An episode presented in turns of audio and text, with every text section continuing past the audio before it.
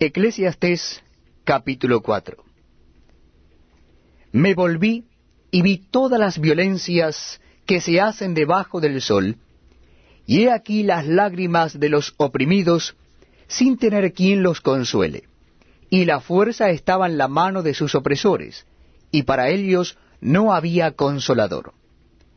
Y alabé yo a los finados, los que ya murieron, más que a los vivientes, los que viven todavía. Y tuve por más feliz que unos y otros al que no ha sido aún, que no ha visto las malas obras que debajo del sol se hacen. He visto asimismo que todo trabajo y toda excelencia de obras despierta la envidia del hombre contra su prójimo. También esto es vanidad y aflicción de espíritu. El necio cruza sus manos y come su misma carne. Más vale un puño lleno con descanso que ambos puños llenos con trabajo y aflicción de espíritu. Yo me volví otra vez y vi vanidad debajo del sol.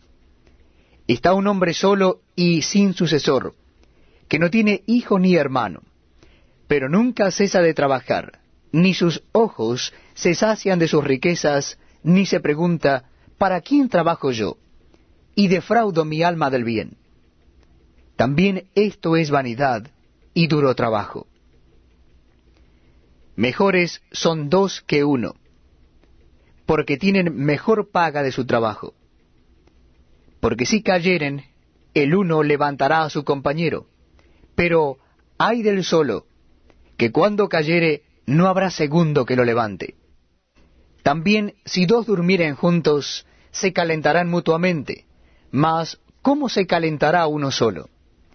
Y si alguno prevaleciere contra uno, dos le resistirán, y cordón de tres dobleces no se rompe pronto. Mejor es el muchacho pobre y sabio que el rey viejo y necio que no admite consejos. Porque de la cárcel salió para reinar, aunque en su reino nació pobre. Vi a todos los que viven debajo del sol caminando con el muchacho sucesor que estará en lugar de aquel. No tenía fin la muchedumbre del pueblo que le seguía. Sin embargo, los que ven